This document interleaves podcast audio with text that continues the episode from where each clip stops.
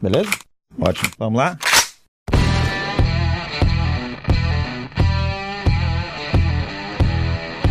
Bom, sejam bem-vindos ao nosso primeiro podcast de Força e Honra, onde hoje nós vamos tratar sobre a história, como tudo começou. Apresentando vai estar eu, Fernando Rafael, faço parte do grupo Força e Honra. Comigo hoje vai estar, como diz a dona Amélia, nosso Marcos Eduardo de Cianel Pacola, vulgo Gordo, trabalhando com a gente, parceiro nosso, e Agi, nossa braço direito dentro do grupo Força e Honra hoje, vai estar participando com a gente do nosso primeiro podcast que vai falar como tudo começou.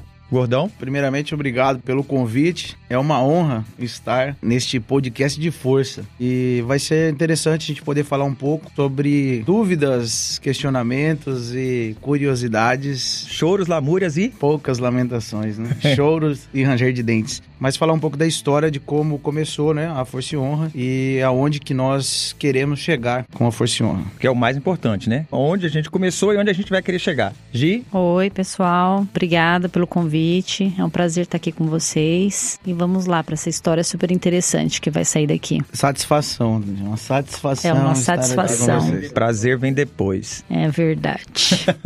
no meu Bom, caso, um prazer só lá em casa. No meu caso também, diga-se de passagem.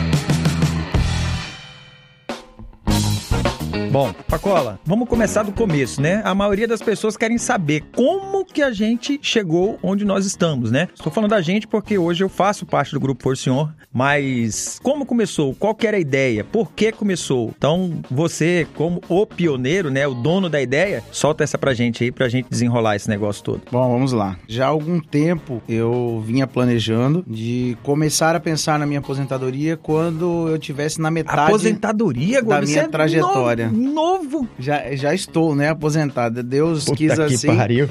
O planejamento era que eu me aposentasse com 42 anos de idade. Eu entrei na polícia com 16 anos, na academia militar. E tinha o planejamento de permanecer na polícia militar pelos 30 anos, que era, na época, né, o, o que poderia, com proporcionalidade de 25. Então eu já tinha essa meta inicial de começar a pensar na minha aposentadoria no meio da carreira para frente. Acabou que algumas coisas aconteceram, eu entrei muito precoce na Polícia Militar com 16 anos. Só para quem não conhece, com... Pacola, quantos anos você tá? Eu 37 anos. Tá que pariu, 37 com cara de 60, humor de 90 e corpo de 120. Tá fudido. Entre idade e quilo, né? É mais ou menos por aí. Então, com 16 anos eu entrei, 19 já era aspirante, com 21 anos eu fui pro BOP e permaneci por 10 anos lá na unidade. Acabou que na saída do BOP, né, eu vivi intensamente o período que eu estive lá e eu na saída tive um processo meio que de pisar ali né, no, lim, no limiar da, da depressão, quando a gente sai de alguma coisa que a gente tem paixão, tesão e faz aquilo como razão de existir. Eu vi que existia uma, um vácuo naquele momento com relação a desafios, novos desafios, muito precoce, eu atingi esse, né, esse objetivo na polícia militar. Então era era o curso mais é o curso mais difícil que tem dentro da Polícia Militar. Eu, acabei fazendo curso de operações especiais, curso de operações táticas da Polícia Federal, fiz o curso de sniper, fundei o grupo de atiradores de precisão, cheguei à presidência da Associação Brasileira de Operações Especiais, tudo sempre vinculado à atividade. E aí, naquele momento, eu precisava de um desafio novo. Minha família é uma família que sempre viveu do empreendedorismo e dali surgiu, né, uma ideia naquele momento de começar um negócio. E para isso eu acabei convidando dois amigos. Tinha um artesão aqui em Cuiabá que fazia. Eu ia para fora. Aqui em Cuiabá não tinha lojas que vendiam material importado, material de qualidade. E eu trazia alguns produtos de fora quando eu ia para os Estados Unidos. Eu trazia alguns produtos e, junto com esses produtos, ideias de aprimoramento, levava né, para esse artesão que chamava Xerife. E chama, né? Tá vivo, tá em Goiás hoje. E ele transformava aquilo em produto. Ele tinha a capacidade do artesão ali, né? De transformar a ideia em realidade. Fazia a tecnologia reversa, né? Ele pegava, é. pegava uma mochila Five Eleven, desmontava e Isso. se trouxesse a mochila, ele e fazia. se desse as ideias, ele aprimorava, né? E ali Todo gente... mundo comprou com xerife. Todo mundo. Todo né? mundo, mundo já comprou foi. com xerife. Em algum momento foi cliente do, do xerife. Do xerife, né? Os mais antigos principalmente. E aí eu tive a ideia,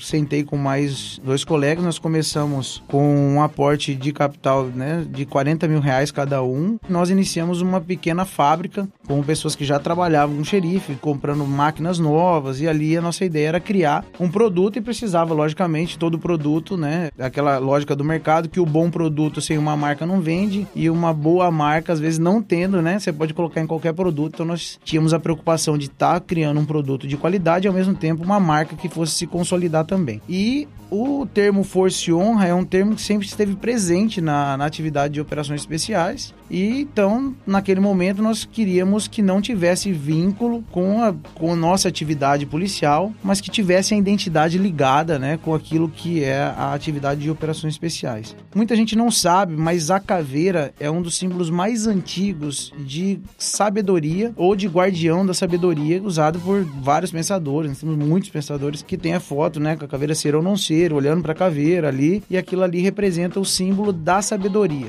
Além do símbolo da sabedoria, já vinculando um pouco a atividade militar, ela tem o vínculo da humildade e da igualdade. Então, se eu olho uma caveira, eu não sei se é uma mulher, se é um homem, se é negro, se é branco, se é cristão, se é. Enfim, eu não sei. E aquilo ali representa a igualdade. Então, no curso de operações especiais tem muito disso. Quando você raspa a cabeça, tira suas, suas estrelas, né? E os seus postos de graduações para se transformar num número, que é para exercício da humildade, enfim. E nós decidimos trazer esse símbolo para dentro do negócio da caveira, né? E não o símbolo das operações especiais por si, que é o conjunto da caveira com a daga, o punhal cravado sobre a caveira, que é no símbolo aqui do Brasil, bucaneiras, enfim. Mas na sabedoria, que era a razão pela qual a gente estava planejando naquele começo o início das atividades da empresa. Então a gente começou, era FH Equipamentos, que era uma abreviação de Força e Honra, então era FH Equipamentos Força e Honra. E começamos atividades, quatro pessoas trabalhando na fábrica, uma pequena loja, e dali a gente já tinha um planejamento de ser uma referência na produção de equipamentos. Eu lembro que quando começou, quando saiu a Força e Honra, saiu primeiras mochilas com colete.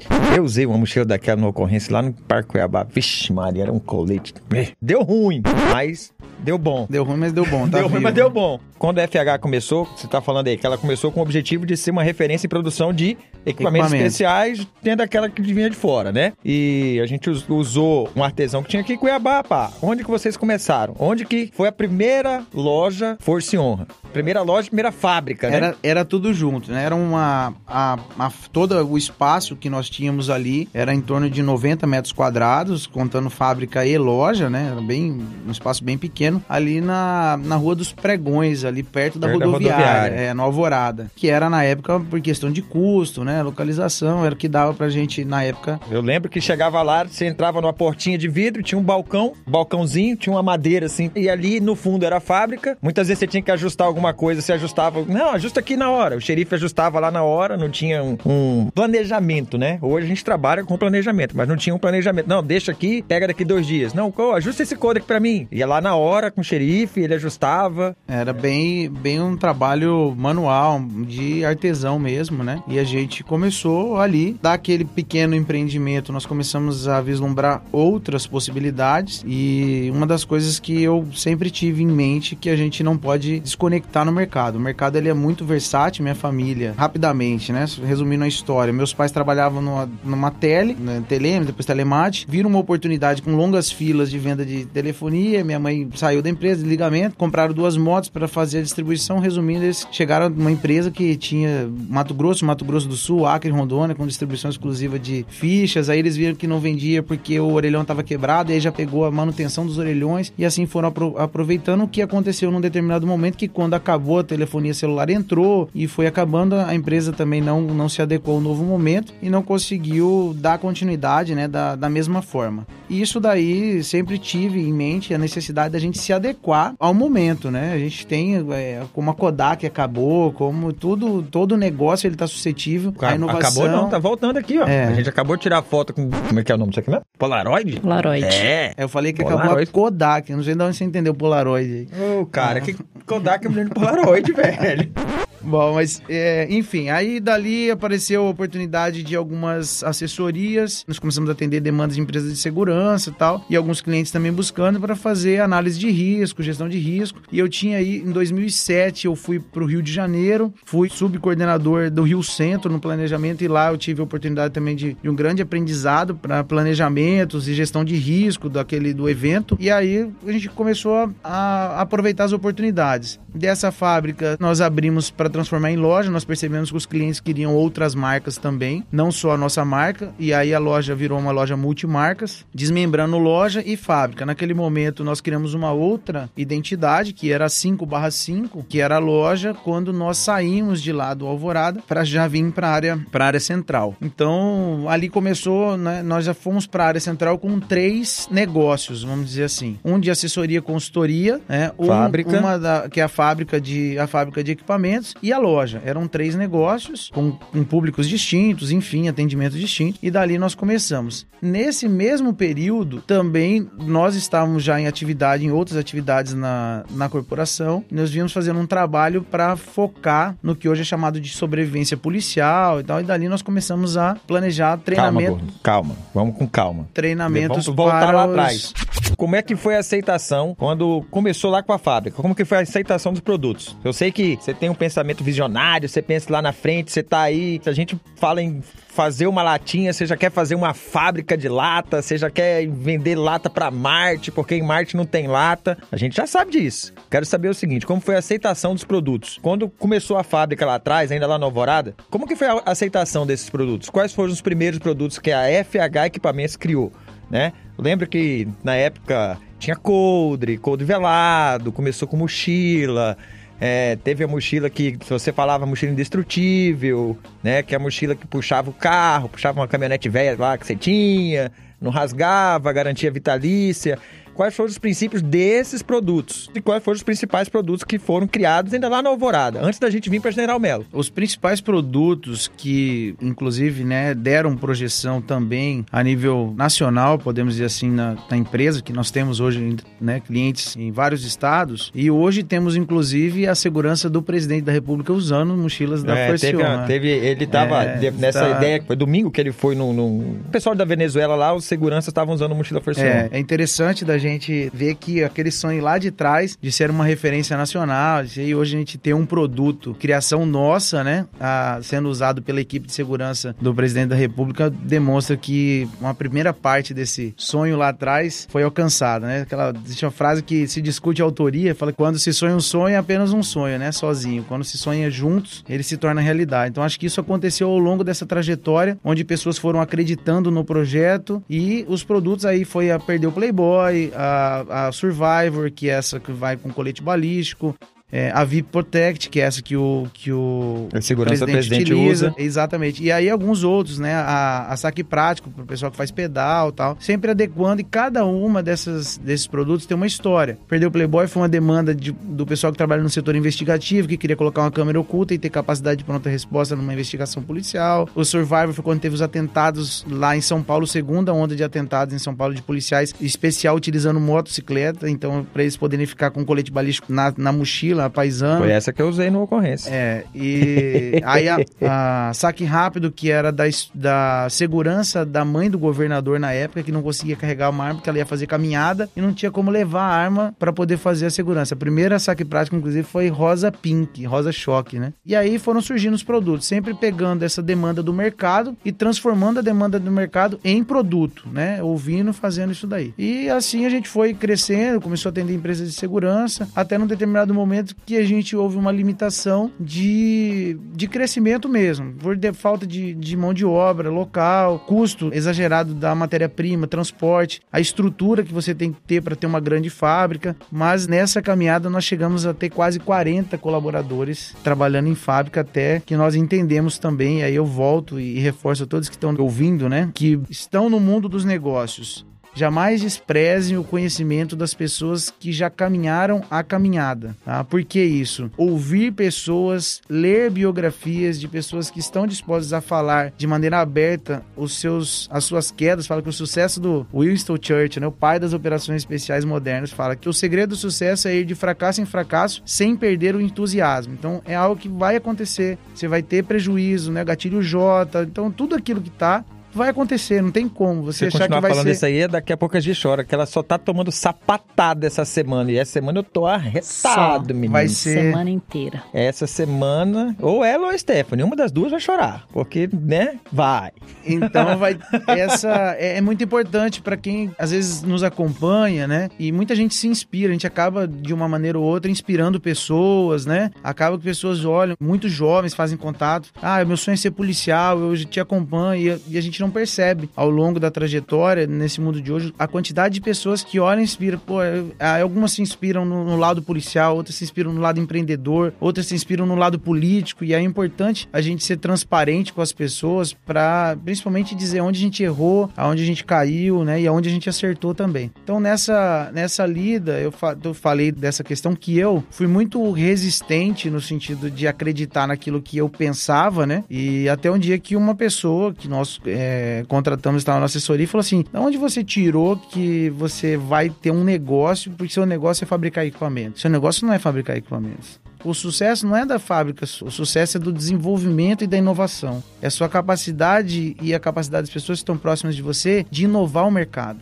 Pode ver que os seus produtos consumidos são os produtos que você inovou o mercado, que você trouxe inovação para dentro do mercado. Você precisa achar alguém que tem um negócio de fabricar. Foi daí que veio o insight, aí falou, não, chega não, a fábrica... Chega de tomar preju. É, nós tomamos um prejuízo muito grande, assim, nesses cinco primeiros anos, quase na casa de três, de três zeros aí de, de prejuízo, até virar a chave, né, no, no- no gatilho, que a gente fala do gatilho J. Toda leitura que você fizer do empreendedorismo fala, entre dois e cinco anos é o período que você vai ter para maturar o seu negócio, então você vai, vai descer, vai, é, qual o fôlego, né? Para ter o J, você tem que ter o fôlego de queda. Enfim, foi nisso daí também que acabou saindo, nesse momento que a gente estava operando bem negativo, foram saindo os sócios, aí os, os três primeiros sócios da Force Honra, que eram da parte de fabricação, que a fábrica, ela acabou como fábrica, né? Ela não existe mais como fábrica. Hoje nós temos os produtos da Force Honra, e hoje a gente já faz, né, produto fora do, do Brasil, né? Até na China, e os relógios, a gente tem uma linha de lâminas que por conta da pandemia a gente deu uma segurada. E aí agora, né, cada dia uma, uma Agora, a gente, tá, novidade, na- agora a gente tá na canecas. alça do Jota subindo. É. Graças, Graças a a Deus. Deus. Mas, Gordão, e, e a dedicação, né? Não só Deus faz a parte dele, mas a gente tem que fazer a nossa. Então foi muita dedicação. E acabou que a loja também voltou só depois, porque acabou a 5/5. Na mesma, no mesmo formato de consultoria, nós fomos atrás de saber como as pessoas, quem chamava de FH era só nós. As pessoas conheciam como Força e Honra. Então nós vimos que o nome e a identidade da empresa era Força e Honra, não era FH. Deixar bem claro pra todo mundo que quando teve essa virada de chave lá da, da Força e Honra, sair lá de perto da rodoviária, vir pra General Melo, foi aberta uma loja. Vou fazer um resumo prático aqui, porque a gente tem bastante coisa pra falar ainda. Então, assim, veio pra General Melo, abriu a loja Força e Honra, correto? Onde fez um equipamentos multimarcas. A primeira ideia da loja era fazer com as marcas da Força e Honra. Houve pedidos de novas marcas, então fez uma loja multimarcas onde a Força e Honra estava inclusa, né? Só que o nome da loja era FH. Então, se pesquisava no meio policial, no meio da- da- da- Era- da Era 5 barra Sim, é.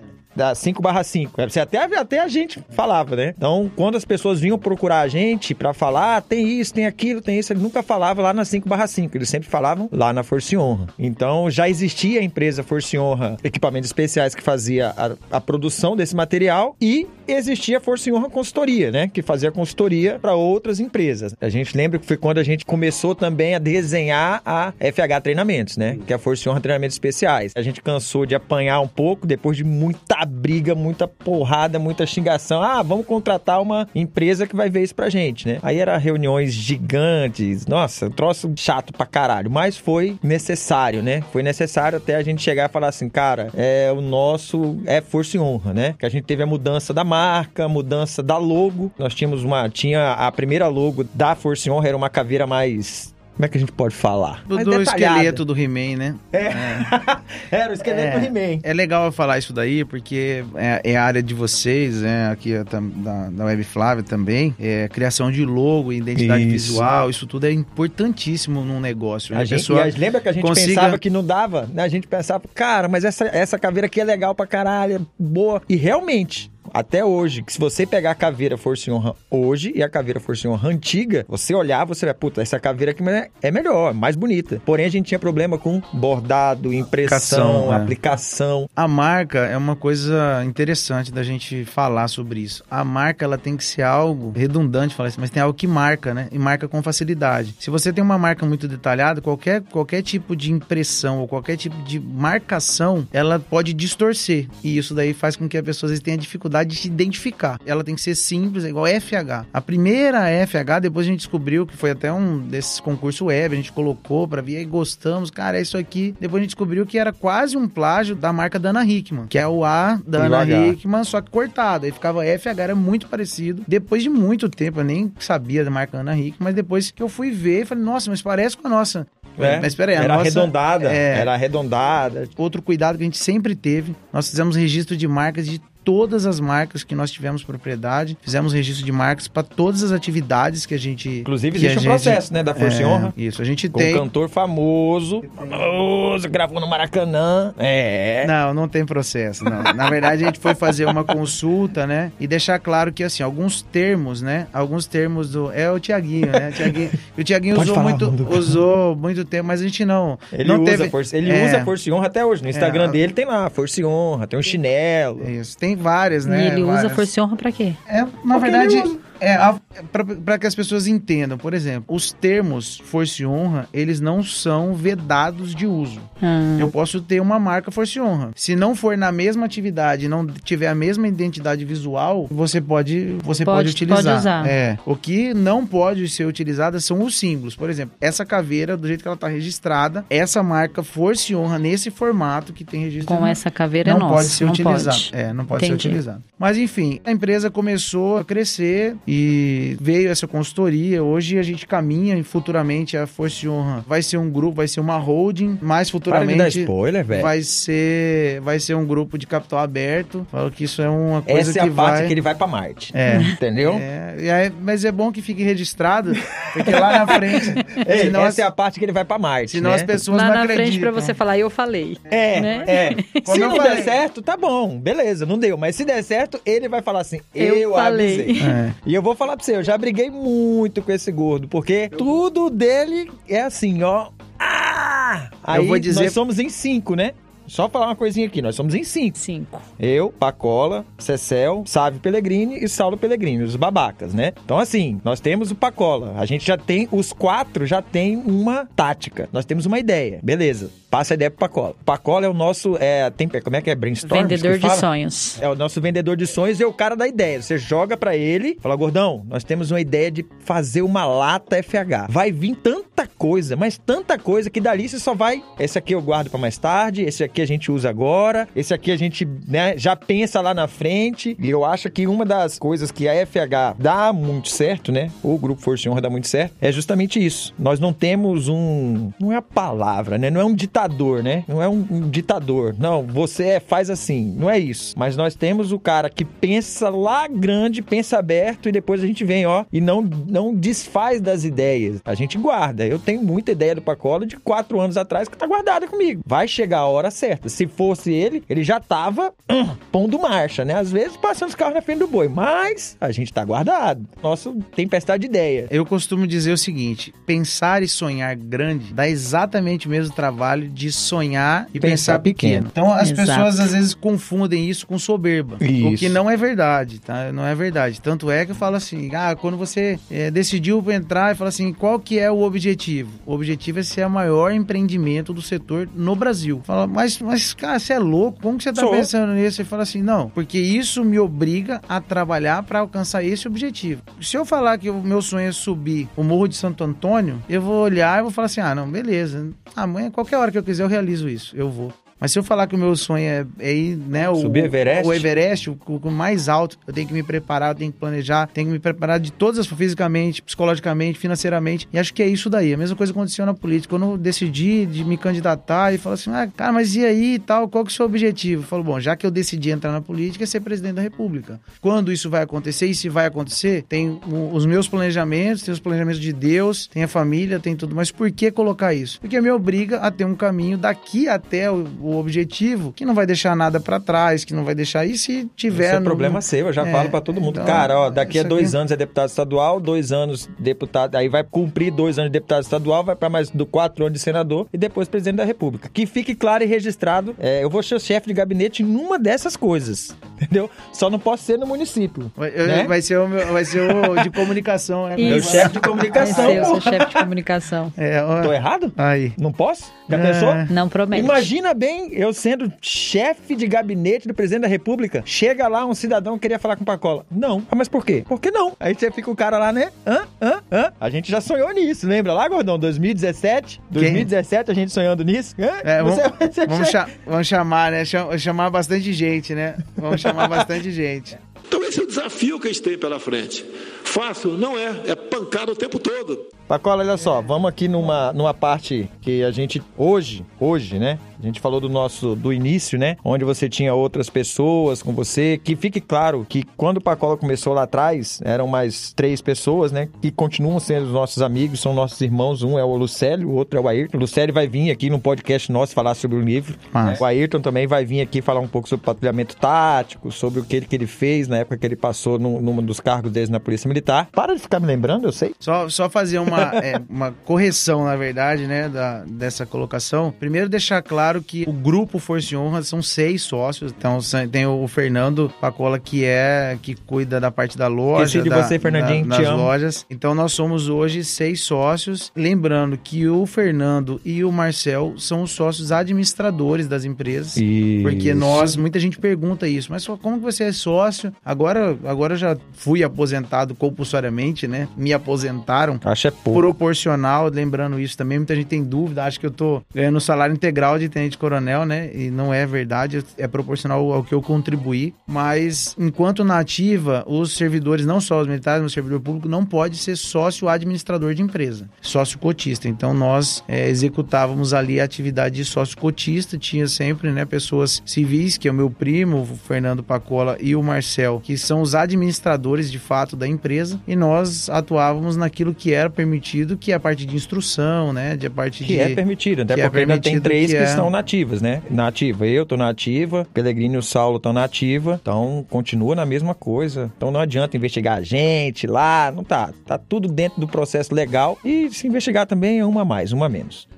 O Grupo Força e Honra tomou uma, uma proporção grande, né, Gordão? Vamos falar um pouquinho, a gente falou do pouquinho da loja, teve o crescimento da loja, da fábrica. Vamos falar um pouquinho lá do, da, da FH Treinamentos. Eu, como parte do grupo Força e Honra, foi onde eu entrei mais pesado nessa, nessa na parte de treinamentos. Não sei se é o amor, mas eu vejo treinamentos como divisor de águas, né? Nós vínhamos da loja trabalhando com a fábrica e de repente veio aquela ideia lá em 2017. Eu e o Pacola trabalhávamos juntos no comando geral e o Pelegrino também trabalhava no comando geral nessa época. Um belo dia à tarde o Pelé chega para mim e fala: "Rafael, tive uma reunião com o Pacola, nós temos uma pequena demanda, temos que fazer um treinamento para alguns amigos e talvez isso vire um curso. Eu tinha experiência do tiro, né? Da prática de instrução, muitos anos dando instrução na área de tiro, mexendo com federação de tiro, conhecendo essa parte da demanda das pessoas tinha uma parte também daquela mudança de legislação, né? Do porte de trânsito dos atiradores, né? Pô, os atiradores vão começar a andar armados, sabe andar armado, não sabe? E num belo dia, 2017, à noite, umas sete e meia da noite, a gente sentou para fazer a nossa primeira planilha de um curso. Sentamos, eu e o Pellegrini, pá, pá, até achamos essa planilha esse dia, né, Gi? Mostrei a planilha pra Gi. Ainda tem o rascunho. Tem, né? E aí a gente definiu o preço de alvo, preço disso, preço... fizemos o curso. Deixa eu falar uma coisa importante aqui para todos que nos ouvem, nos acompanham aí. Nós sentamos para fazer o planejamento de custo disso daí em termos de realização de curso, porque o curso ele já estava praticamente planejado. Nós tentamos de maneira institucional, ah, isso é importante, é, colocar esse curso de sobrevivência policial, isso em 2016. 16, Não, é 17. 17 é. Primeiro semestre de 2017. Isso. A gente tentou então, junto a DAPE. Quatro anos atrás, apresentamos um projeto. Eu fui sair da atividade de inteligência para lá e quando eu estava na atividade de inteligência, eu fiz um mortuário dos policiais para ver se a gente tinha aqui alguma relação parecida com o que é em nível nacional. E é também, os policiais morrem, 85% deles morrem na folga. Então a nossa ideia era fazer para os policiais esse curso, que é tirar aquela ideia de que você estar armado é você estar seguro. Sobre comportamento, enfim. Começamos a estudar, o curso não aconteceu aconteceu, a gente não conseguiu. E um grupo de pessoas, entre atiradores, alguns amigos, alguns policiais também, nos procuraram e falaram assim: ó, é, nós queremos fazer o curso, ver quanto que fica, quanto que custa e nós vamos fazer, já que não tem como fazer, vamos, é, nós queremos fazer. Dali, que é o que o Rafael, né, tava falando, foi onde a gente sentou, vai falar, então peraí, já que vai ser nós que vamos realizar, né, ia ser institucional, então não tinha como a gente ter a mesma parametrização, vamos dizer o seguinte, vamos fazer isso de maneira, tanto que os, os primeiros cursos a gente nem pensou em fazer assim, ah, vamos fazer isso daqui para se tornar já de cara um negócio, uma empresa, não era essa, que a gente já tinha a FH, assessoria, consultoria e treinamentos, que davam outros tipos de de treinamentos, palestras e tal. E depois e virou uma bagunça quando uma começou a crescer, a outra começou. Exatamente. Nossa. E aí foi a, aí continua, aí entra na, Aqui... na parte da, da reunião da noite para definir os Nós valores. Nós fizemos uma reunião à noite, lá a gente definiu os valores, definimos assim, mas assim como o Pelé, né? Chato pra caralho. Ele queria saber o valor de uma obreia. Ah, o rolo vem com 500, não quero saber quanto custa uma, né? A gente tem definidinho isso aí, quanto quanto foi, tá? E fizemos, né? Sentamos outro dia na casa do Pacola, cara, o que, que a gente vai fazer? O que a gente vai fazer? Detalhe, nós não tínhamos stand, nós não tínhamos munição, nós não tínhamos armas, nós não tínhamos não tinha Nada. Tínhamos só vontade, né? Compramos os alvos, pá, locamos o stand. Falando Pantanal, foi, né? O primeiro acho que foi no Igarashi, né? No Pantanal. Não, não, não, Pantanal. Foi no Pantanal. Pantanal. Aí a gente fez, foi um sucesso. Acabamos o curso, três dias, né? Uma noite, dois dias. Acabamos o curso. Na segunda-feira a gente já tava com um monte de gente ligando atrás, papapá, papapá. Então a gente já teve que programar o segundo. E vale a pena frisar que os clientes são clientes nossos até hoje. Isso, isso, né? isso. Isso aí é uma coisa que eu acho que um curso de sobrevivência urbana hoje, se qualquer pessoa quiser pegar, pegar na internet, vai ter, puf, sobrevivência urbana, sobrevivência policial, sobrevivência. Combate velado. Né? Combate velado. Então, assim, cada curso tem uma coisa. Eu acho que o grande diferencial do nosso curso fomos nós, né? Fomos nós. Vou puxar um pouco a sardinha pro nosso lado, mas sim, fomos nós, porque os cinco, né, que a gente vai falar, os quatro, né, da FH, são quatro policiais todos com mais de 10 anos de serviço, todos que já passaram por situações desde a mais básica a situações extremas. Então, eu acho que a grande diferença principal foi isso, né? A didática, porque a gente pode falar a mesma coisa, ou até a gente fala a mesma coisa que outras pessoas, outros grupos, outros instrutores tão bons quanto falam, mas somos nós falando. É, quando me perguntam, isso é um ponto muito interessante. E falam: "Ah, mas pô, vocês estão, cara, o valor que vocês cobram, falar ah, algumas coisas têm valor, outras têm preço. Vocês estão tendo instrução não para vir adquirir conhecimento. Adquirir conhecimento, você entra no Google, coloca, você vai ter conhecimento à vontade. Se você entrar no, no YouTube, colocar, você vai ter vídeo do, do que você quiser, de cara fazendo pirueta ao cara sendo mais direto possível na execução do exercício. Tem vídeo de cara atirando com duas pessoas lá do alvo. Também, né? Tem vários babacas, né, desse aí. Tem. E aí... Sabia? E aí, essa, nessa abordagem que os clientes fazem, eu digo o seguinte: vocês que estão vindo aqui não estão vindo para adquirir conhecimento. Vocês estão vindo para ter um pouco da divisão de experiência, porque cada uma das técnicas ou cada um dos exercícios que a gente executa, a gente executa e traz casos reais vivenciados por, pelos instrutores. Então, quando a gente fala, eu costumo falar na situação que eu passei, de dizer, o cara fala, não, porque eu, eu faço, eu aconteço. Às vezes eu te falo, ah, eu, eu, vi o cara falou que passa, troca tiro, passa um filme na sua cabeça. Fala, esse cara nunca trocou tiro. O cara que fala que, viu, viu, né? Fala, ouve, ouve, a munição passando do lado. É, vê, capotando ainda, é. né? Vê a bala de fuzil capotando ah, ainda, Sem polêmica, lado. sem polêmica de capotamento aí, de projeto, por favor. E aí eu falo pro, eu falo, pessoal, o cara que faz isso, é, ou que fala isso, ele jamais trocou tiro na vida dele.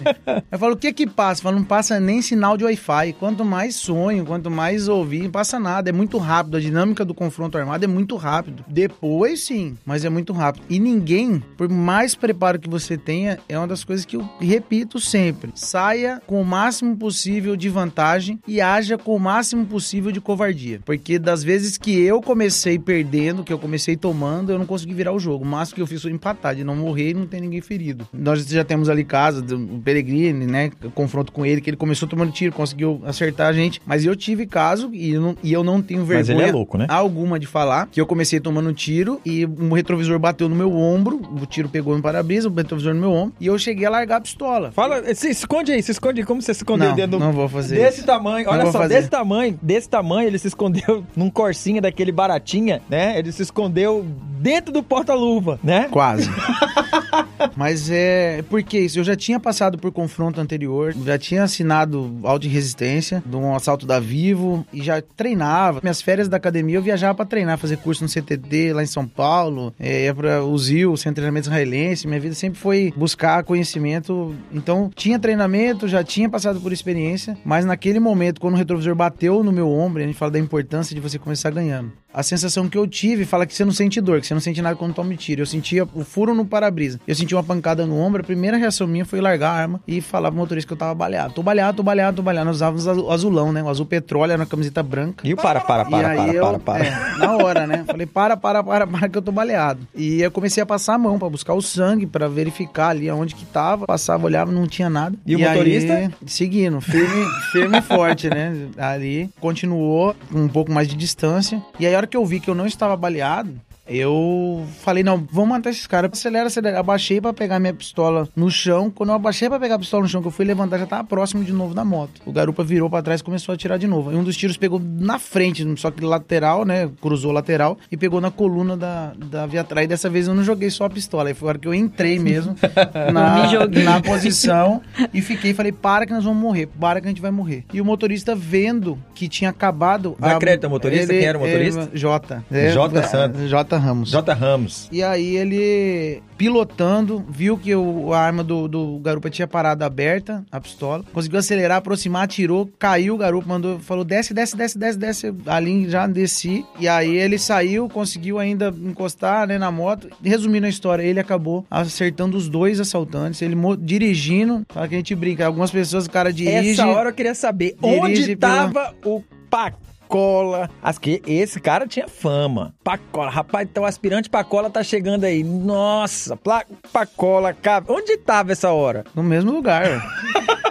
Isso é legal de, de falar, porque é o Nossa seguinte... Nossa vida não é só vitória. É, é, eu falo porque que eu não... Eu poderia contar essa história de várias maneiras diferentes, né? Tanto é que na época tinha cara do, do tenente, eu tinha recém saído tenente, né? Pô, o tenente quebrou mais dois vagabundos, não sei o que e tal. Né? E eu poderia contar essa história de várias formas, porque eu assinei o auto de resistência, eu conduzi a ocorrência, né? Não com detalhes no narrativa do boletim de ocorrência, mas do confronto. Para mim é uma das melhores histórias. Isso eu conto porque não é desmérito. As pessoas precisam entender que o confronto armado não é algo que deve ser desejado. Então, tem muita gente que começa a lidar com o mundo tipo, cara, não vejo a hora de um cara. Não fala isso. Cuidado que a palavra tem poder. Sua arma pode dar pane, o cara pode começar jogando pra cima de você, tem um terceiro na cena. Então, o, a dinâmica do confronto armado, ela fala assim: todo pessoal fala, cara, qual é a melhor distância para atirar? Encostado, que não erra. Você encosta e atira, não erra, não tem risco nenhum. Então, nada melhor do que a surpresa. de preferência ajoelhado. associado com a covardia. É, quem não erra mesmo, né? pra, pra distância, né? Mas é. a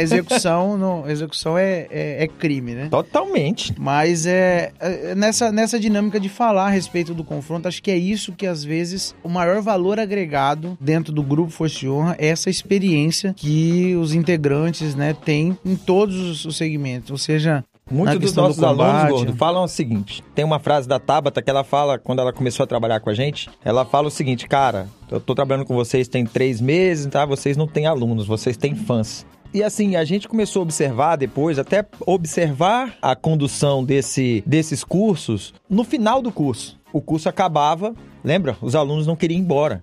Os alunos não queriam ir embora, os alunos queriam ficar ali, porque é depois a resenha, que vem tirar uma dúvida, é que sai uma história dessa, entendeu? Sai uma história dessa do Pacola, do Pelegrini, uma minha, sai essas histórias. E a gente começava a ver que os alunos ficavam ali. Por isso que hoje nós temos nossos alunos, a maioria são nossos clientes, mas são, também são os nossos amigos e acompanham a gente diariamente. É o diferente. Você acredita que isso seja um dos diferenciais do grupo? É, isso é, na verdade, é para ser a razão de existir do Grupo Força e Honra. A Força e Honra não vende produtos nem serviços. A Força e Honra vende uma experiência Força e Honra. Essa é, esse é o grande objetivo, é o nosso grande desafio para que todos os nossos colaboradores, independente de qual das empresas ele esteja trabalhando, né? Então hoje a gente tem a parte de assessoria e consultoria, tem a parte de treinamentos, tem a parte de stand de tiro, que é o centro de treinamento tático, tem o treinamentos especiais, tem hoje um clube de tiro, tem uma loja de armas e munições, uma loja, né? E ali dentro agregado outros serviços que é a parte de mecânica de armas, restauração, manutenção, despachante, psicólogo, enfim. É um grupo realmente, hoje é um grupo. E o nosso grande desafio é que as pessoas que estejam conosco, sejam elas como colaboradores ou como parceiros, entendam que a gente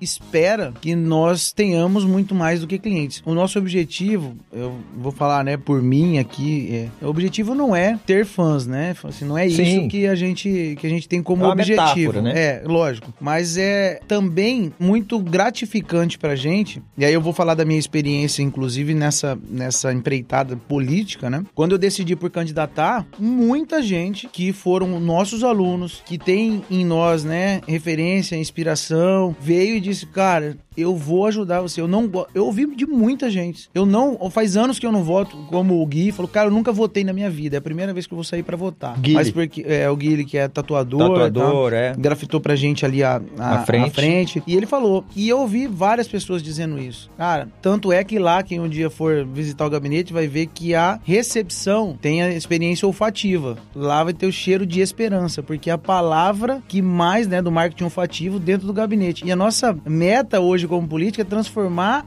uma marca política em desejo de consumo. Que todo mundo tem aversão à política hoje. Então a gente está também trabalhando essa ideia como desafio, porque para isso a gente precisa ter uma atuação muito consolidada de representação, onde as pessoas se orgulhem e falam, cara, eu votei. E o desafio é daqui quatro anos a pessoa lembrar que votou. Porque se hoje a gente perguntar assim, quem você votou para deputado estadual quatro anos, a três anos atrás, dois anos atrás, a pessoa fica, cara, não sei. Quem você votou para vereador na penúltima, o cara não lembra. Ou seja, se ele não lembra é porque ele não marcou. Aquele político não tem uma marca. E esse está sendo um desafio nosso no, do gabinete, na parte de identidade visual, inclusive, todo mundo uniformizado, trazer isso. E a experiência a gente está levando lá para dentro. A experiência Força e Honra, que é uma coisa também muito interessante, que muita gente é, pergunta. Eu trabalhei um tempo com uma palestra que chama Vencer ou Vencer, a estratégia dos caveiros. E é uma, uma busca, eu pensei, da a essência da atividade de operações especiais para dentro do mundo empresarial. E é o que a gente traz para dentro da Força e Honra. Responsabilidade coletiva, fidelidade aos princípios doutrinários, né? Tudo que, que a gente tem ali dentro e a questão do processo seletivo, o desejo de pertencer. Então, tudo isso a gente busca é, fazer dentro da empresa, para que pessoas tenham desejo de trabalhar na e Honra. Tem- Cara, quando a gente abrir um processo seletivo, tem pessoas que querem, né? Vão lá, olha, eu quero poder um dia fazer parte do grupo, ter esse sentimento de pertencer. E isso faz parte dessa mística, por isso que tem aquela identidade visual né, interna. Fala, olha, não adianta você pensar de atuar na média que você vai estar na linha da, da mediocridade. Tem que estar sempre dando o seu melhor, enfim. Isso a gente está trazendo também para o mundo que a gente vive agora, né? Que é o mundo da, da política e essa, o mundo empresarial, que eu não, não desconecto. Eu falo, eu estou político. Eu estou hoje em cargo letivo, mas eu espero atuar no ramo empresarial, até porque agora eu não estou mais na atividade de segurança pública. Se não for o desejo futuro, ou Deus, né, assim, colocar, eu retorno para as atividades e vou continuar minha vida. Tanto que eu não faço, até legal essa, a gente falar disso daí, que perguntaram para mim assim, fala assim, ué, mas você vai fazer da política? Quando eu comecei a falar, que eu coloquei missão, visão, valores, bandeira, pacto de representação, fiz toda um- uma, uma comunicação visual na entrada da, da Câmara Municipal, no gabinete, né? Ele tava lá, sejam bem-vindos, para uma experiência positiva, evite movimentos O bruscos negócio é o seguinte, você não é político aqui hoje, você tem meio segundo pra acabar. Não, Esse eu- negócio é eu- força e honra. eu tô Política a falando gente vai e honra. chegar daqui a pouco. Eu tô falando força de honra, porque ali dentro é o espírito força de honra, é o mesmo espírito. Não, o espírito a é o mesmo. experiência que eu tô querendo Nós vamos dizer fazer é outro podcast só de a política. experiência positiva para mostrar que não tem como desassociar. Agora, quando a gente fala de negócio, tem que entender que é a negativa do ócio. É a negativa do ócio. Então não existe você ganhar dinheiro, não existe você ter sucesso ficando parado, fazendo mais do mesmo, repetindo processos, esperando resultados Que a diferentes. gente fala disso aí, Pacola, Então, da, é- venda, da venda da marca, né? Deixa bem claro que desde a campanha do, do, do Pacola, que a gente vai chegar nessa parte também, qual foi o gatilho, entendeu? A gente vai tentar chegar aí para ter uma ideia do quanto que o grupo Força e Honra teve um crescimento grande. A marca na campanha, a logo é a mesma, a caveira é a mesma, né? A caveira é a mesma, tá tudo, tá tudo ligado à mesma coisa. Então, nós temos mais que a certeza, né, que isso vai dar certo. Já tá dando certo, né? Enquanto nós estivermos lá dentro do grupo Força e Honra, lá dentro da loja, dentro do stand, e continuarmos recebendo os nossos clientes que começaram com a gente lá em 2000 a, a fábrica foi 14, né? Foi antes da Copa, né? Lá em 2014, mais do que a gente ganhou agora, que chegam lá perguntando quais são os projetos do, do Pacola, quais são os projetos do vereador, o que que está sendo feito. E os nossos colaboradores, além de vender, tem que falar um pouco sobre isso aí. Então, é nada mais é, justo falar que tá dando certo. E o espírito Força e Honra tá saindo de um grupo de amigos e parentes e tá entrando na Câmara Municipal. E o nossa, nossa torcida é que tudo vai dar certo, né? É, voltando lá na questão da sociedade, eu fiquei mais quieta no decorrer do podcast porque a parte de começo de vocês eu não fiz parte, então eu prefiro não opinar. Mas voltando lá no, na parte do, de quando vocês se conheceram, uma pergunta que eu tenho recebido frequente no stand é como que é a,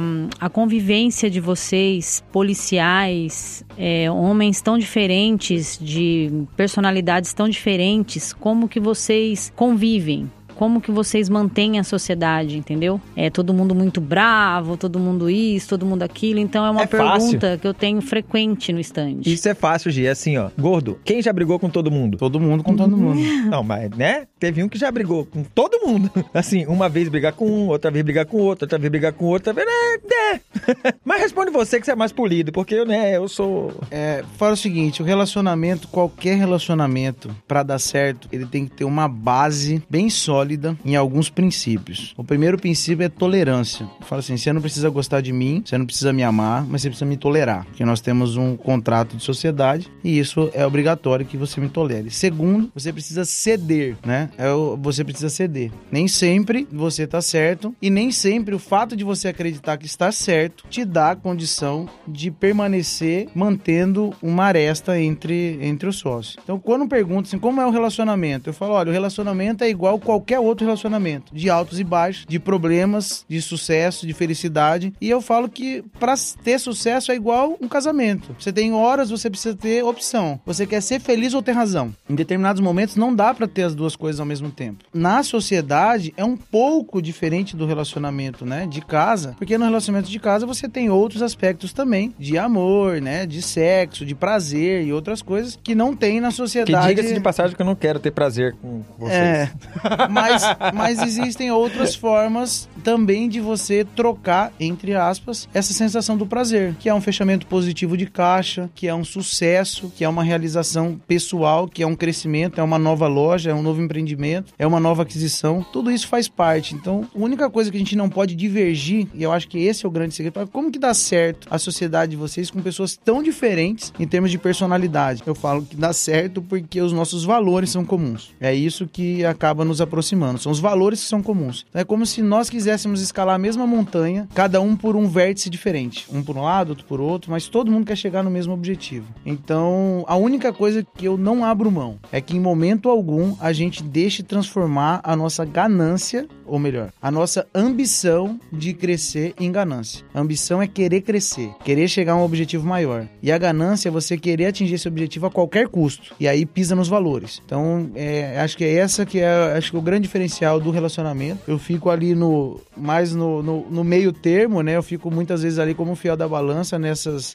O apaziguador. é, nessas, nessas rusgas, mas por experiência. Eu, graças a Deus, para todas as sociedades que eu tive, eu não tive problema com nenhum. Nenhum dos sócios, né? Mesmo os que não estão mais conosco. Temos um relacionamento de muito respeito. É, São nossos Todos- amigos, são nossos irmãos. todos os nossos colaboradores. Sim, uma coisa que eu percebi com pouco tempo que eu tô lá, que por mais que aconteçam as divergências, vocês se respeitam, vocês têm admiração um pelo outro. Isso é uma coisa que eu pude perceber logo no início que eu cheguei. E assim, que fez com que eu, com que eu me apaixonasse mais ainda pelo local, pelo trabalho, entendeu? E isso é muito importante, e isso mantém o relacionamento de vocês, a, a parte da admiração que cada um tem por cada um, entendeu? Então isso eu acho importante. E a questão para você e pro Rafael, é a primeira dificuldade que vocês tiveram depois que vocês lançaram a sociedade, vocês lembram, vocês como vocês se saíram, com o que foi essa dificuldade? Vou botar pra você, Gi. Assim, é, como o Pacola falou, né? Nós somos em seis, né? O Fernando, além de ter- ser primo do Pacola,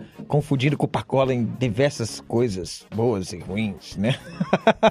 Até hoje tem gente que Coitado. con- confunde o, o Fernando com o Pacola lá dentro da loja. Teve o Cecel, a gente chama o Cecel do nosso ponto de equilíbrio, é o nosso Buda, né? Cecel quase não sai de sério, ele tá ali Não sempre. entendi essa, ô Cecil, não entendi essa do, É o do Buda. Não É por causa do, Buda. formato. Ele sentado parece o Budinha, entendeu? Não vê fala hoje. assim do CC. Ah, é. O Cecel é o preferido, gordão. Bota- bota o ele- Cecel é o preferido da Até G. meu, até meu preferido.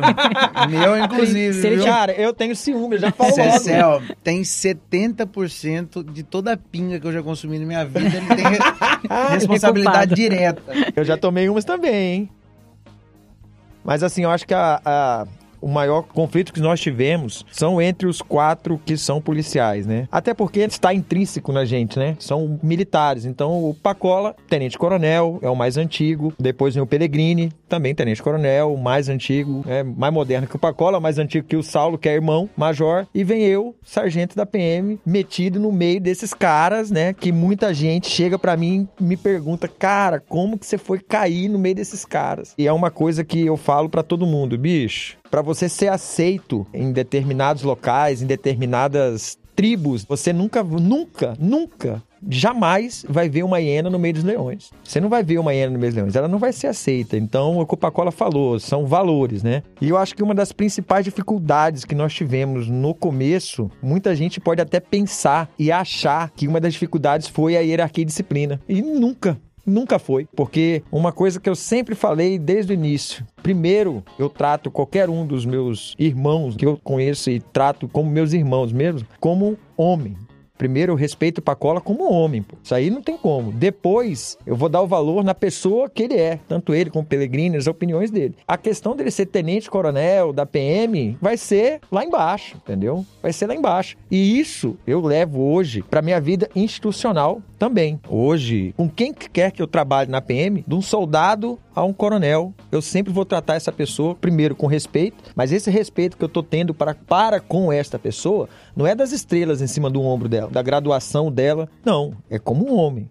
Lógico, se chegar num limite, essa pessoa vai chegar para você e falar, ei, calma, né? E aí a gente tem que acatar, mas a opinião não muda. E nós não tivemos, a nossa dificuldade foi outra. A nossa dificuldade, quando a gente começou, foi justamente de nós virmos, né? O único que já vinha da, da iniciativa privada do Pacola, de nós virmos da iniciativa pública, né? Onde é tudo teoricamente mais fácil. Num quartel, se a gente quer trocar o pneu de uma viatura, ei, tem contrato? Ah, tem. Beleza, pega a viatura, vai lá, troca o pneu. Se a gente vai dar um curso hoje tiver que trocar um pneu, não, Não, é- a gente tem que comprar e, o pneu. E às que- vezes, quando não tem o, o contrato, você vai num coligado, que é amigo, que Isso. gosta da PM, vai lá e ele faz aquilo aí Então você você. imagina quatro pessoas cada uma pensando de uma forma, todas pensando para um bem comum, mas querendo fazer uma forma diferente. Né? Sim. Então a gente teve muitos conflitos, muitos, muitos, muitos, muitos, muitos, muitos, né? Temos e ainda teremos, né? Nós. E ainda teremos.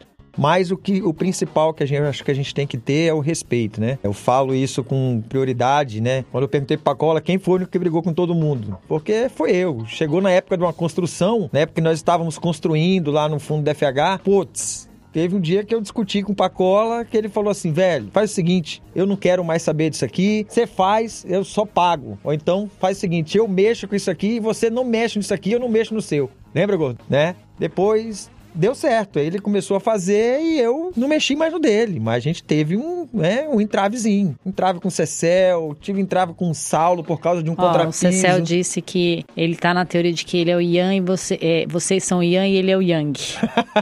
Entendeu? Então- Nós, né, tive, putz, uma com o Pellegrini pesadíssima e tudo por causa nada pessoal, né? Quando eu briguei com o Pellegrini no, outro- no mesmo dia à tarde, a gente já tava vendo de viajar e... Então acho que a principal coisa isso aí é o respeito, né, Gordo? Ninguém, ninguém vai, vai tirar isso da gente, né? E graças a Deus essa união aí não, não tem quem tire, né? Sem sombra de dúvidas. Eu acho que na sociedade, volto a dizer novamente, quem está começando um negócio, quem pensa em iniciar um empreendimento com sócios, se tem uma coisa que acho que é muito importante, é o quanto antes definir o que é a atribuição de cada um lá dentro. E respeitar isso daí. Entender que todo mundo tá ali objetivado a dar o seu melhor e fazer o seu melhor. Ainda que erre, eu costumo dizer isso daí. Eu prefiro que erre fazendo do que na vontade de não errar, não fazer nada. Nunca tive problema. Hoje o meu, o meu principal concorrente de loja é um ex um ex colaborador nosso, trabalhou três, quase quatro anos com a gente, saiu, montou um negócio. E isso me orgulha muito. Me orgulha porque ali dentro ele com certeza aprendeu, foi um aprendizado e às vezes a gente tem esse medo, né? Eu falo que só tem medo da concorrência quem reconhece a incompetência. Você sempre vai ter concorrência em todos os segmentos. E se você tem medo da concorrência, é porque você se declara menos competente do que o seu concorrente. Porque ou menos competente na capacidade de, de trazer cliente, de fidelizar cliente, de atender o cliente, de, De gerar oferecer experiência, um bom serviço. de oferecer um bom É, e a serviço. concorrência serve pra tornar a gente melhor, né? Exatamente. É, depende, é, eu volto a dizer, tudo depende como você quer utilizar. Falo que o seguinte, eu não gosto, não é que eu não gosto, mas eu não tenho afinidade com elogios. Não tenho, eu não sou uma pessoa Ninguém dos quatro é, tem, não, né? não é uma pessoa que eu gosto de, tipo assim, ah, tem muita gente que gosta de estar sendo elogiado. Não que a gente. A massagem no ache, ego, a é, massagem ache, no ego. ache ruim, mas o elogio, ele só tem duas perspectivas. Ou ele vai inchar o seu ego, ou ele vai dizer que você está no caminho certo. Mas ele não vai te tirar da posição da zona de conforto. Então, o que vai te tirar da zona de conforto é a crítica. E por vezes, isso daí é desprezado. Quando alguém chega lá e te liga e fala assim: olha, é, fui,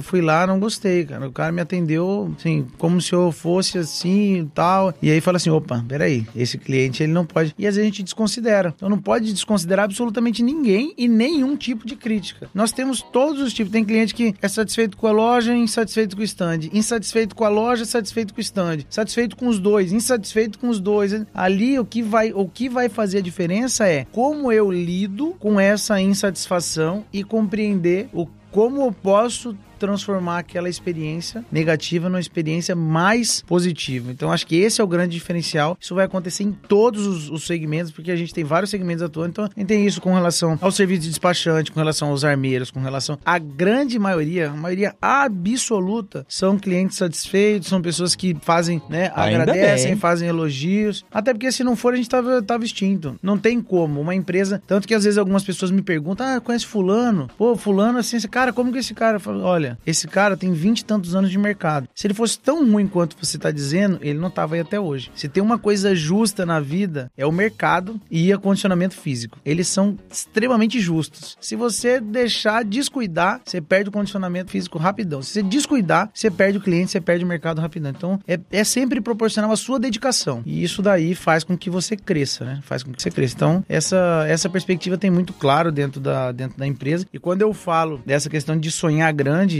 eu realmente sonho sempre muito grande, sonho sempre muito alto, né? Eu, eu tenho certeza, tenho certeza absoluta que a gente ainda vai ver a Força Honra um modelo de negócio como hoje nós temos o Madeiro, né? Tanto que o nosso plano de negócio é um mix entre Madeiro e Avan, que é um modelo de- rápido onde você sobe. Quando a gente começar, vai ser uma loja a cada ano ou uma loja a cada seis meses no Brasil, até a gente dominar o mercado É de nacional no, no segmento. E isso daí, logicamente, só vai dar o segundo passo quando o primeiro tiver consolidado. Esse empreendimento de hoje é o que a gente chama no mundo do negócio nosso flagship, né? Então é a nossa bandeira ali, é o mastro do navio que está direcionando. Ali são as correções. Então a gente tem que ter um método de compra, a gente tem que ter um processo de atendimento do cliente, de seleção de pessoas, de uniformização, de padrão de identidade visual, padrão de atendimento. Isso daí é lógico. O que a gente não tem é pressa para isso acontecer. A gente não tem pressa para isso acontecer. Nenhuma ganância, né? É, pra isso é, acontecer. Que a é, ganância, quando entra essa ganância, ela já começa. Nós temos a ambição. Nós temos ambição. de a chegar lá. não.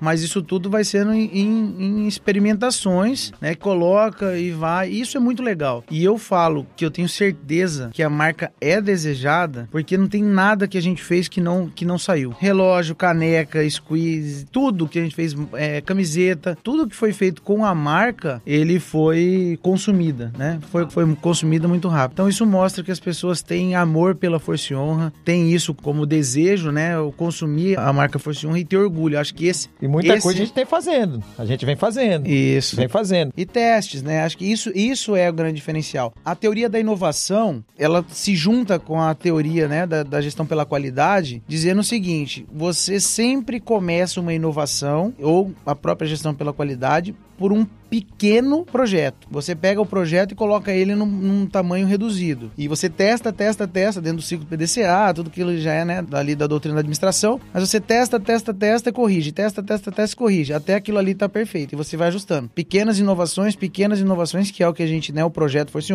várias empresas, então tem que ajustar, tira, acaba a fábrica, faz isso, faz aquilo outro, vem pra cá, não, coloca esse, esse serviço, tira esse serviço, coloca esse produto, tira esse produto. Nós tivemos um ano de loja que nós entramos com pesca e camping camping na loja, pra ter uma ideia. Caiaques. Vamos falar dos caiaques. É, o caiaque. era bonito. Caiaque, pesca, Meu Deus, camping. caiaque. E aí a gente entendeu que ah, o público que tá ali não é o nível de consumo. Nós tivemos outros colegas que até depois que a gente fechou, abriu loja e já fechou também. Porque são clientes diferentes, são negócios diferentes. E nisso daí a gente tomou um prejuízo de mais de 200 mil reais nesses dois anos, nesse segmento de pesca e camping. Então, mas por quê? Não é porque o segmento dá prejuízo, não. Várias empresas cresceram, mas não é o nosso negócio. Então acho que Vamos isso... falar aí, a isso- Lambari. Quanto tempo que a Lambari é, ficou aí? Lambari, Pantanal e quantas outras tem aí do segmento centro-oeste, enfim, de caça e pesca e camping, né, outdoor, e tem e tem público para isso. O que a gente precisa saber é exatamente o que o seu público quer consumir, né? Qual é o, o de- o objeto de desejo do seu público? Você precisa identificar isso para depois você. Então, nessa teoria da, da inovação, o que eu quero dizer, se você tem vários pequenos problemas, é mais difícil de você gerir do que um grande problema. Ele, ele se torna um grande problema porque são vários pequenos problemas que se tornam um grande problema. E aí você não resolve, porque você não vai ter que resolver um, você vai ter que resolver vários. Então você faz a- a- ali, né, nessa teoria da inovação, você começa um novo processo, ou você começa uma nova empresa, um novo negócio, até você ter certeza dele operando positivo, sabendo